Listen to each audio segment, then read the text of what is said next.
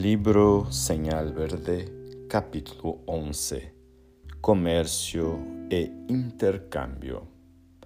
El comercio es también una escuela de fraternidad. Realmente nos hace falta la atención del vendedor, pero el vendedor espera de nosotros la misma actitud.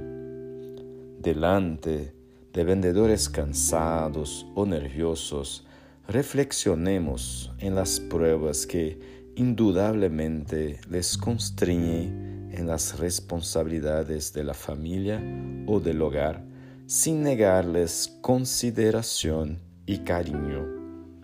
La persona que se revela malhumorada en sus contactos públicos probablemente lleva un fardo pesado de inquietud y dolencia. Abrir camino a fuerza de empujones no es solo desaire, sino también lamentable descortesía. Dar paso a los otros en primer lugar, sea en el ascensor o en el vehículo colectivo, es una manera de expresar entendimiento y bondad humana. Aprender a pedir por favor a los que trabajan en departamentos, almacenes, tiendas o bares es una obligación. Evitar anecdotario chulo o despreciativo, reconociendo que las palabras crean imágenes y las imágenes patrocinan acciones escarnio o irritación complican situaciones sin resolver los problemas.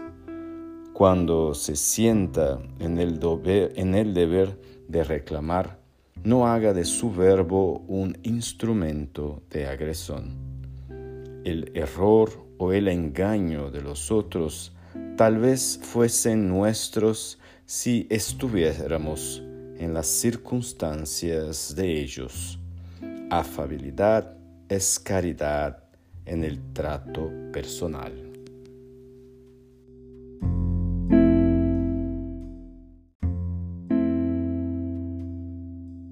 Libro Señal Verde, capítulo 11. Comercio e intercambio. El comercio es también una escuela de fraternidad. Realmente nos hace falta la atención del vendedor, pero el vendedor espera de nosotros la misma actitud. Delante de vendedores cansados o nerviosos, reflexionemos en las pruebas que indudablemente les constriñen en las responsabilidades de la familia o del hogar sin negarles consideración y cariño. La persona que se revela malhumorada en sus contactos públicos probablemente lleva un fardo pesado de inquietud y dolencia. Abrir camino a fuerza de empujones no es solo desaire, sino también lamentable descortesía.